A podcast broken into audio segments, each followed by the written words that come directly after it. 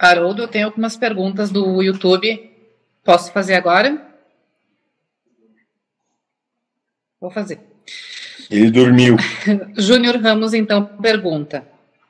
Mentor, quantas vezes é necessário bater com o dedinho ferido no pé da cadeira até notar o amor daquele que colocou a cadeira ali? Como notaríamos o dedinho ferido se não fosse assim? Já fizeram essa pergunta, só que de outra maneira. 70 vezes, 7 vezes.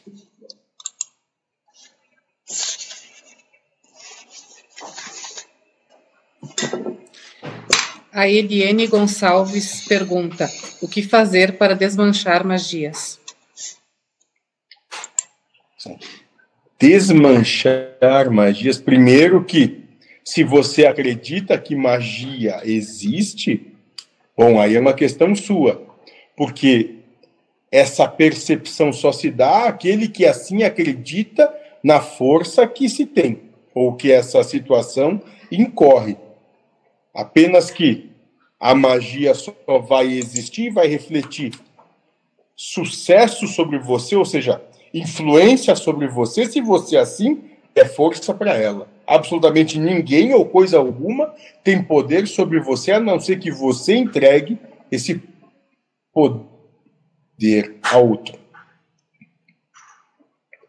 O Júnior Ramos pergunta: o foda-se é uma palavra bonita quando usada por uma mente amorosa.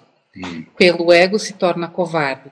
Mentor, poderia, por favor, comentar no grupo? Simples.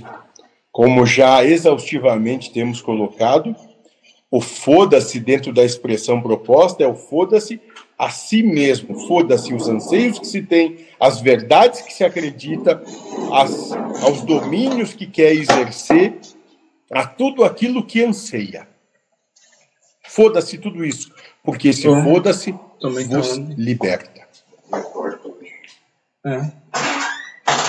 E o Júnior Ramos mesmo pergunta: a espiritualidade humana parece distração? Se perde tão facilmente o foco no real autoconhecimento?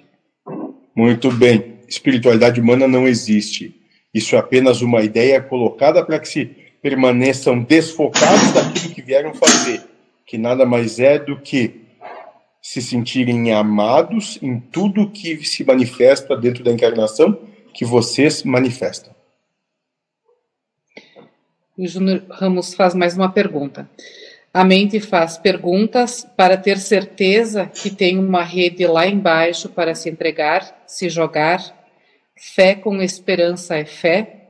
Abrir mão para ter algo? Não. Não existe fé com esperança, porque essa esperança é a condicionalidade proposta. Nisso você não está tendo fé alguma, você está querendo é negociar com Deus.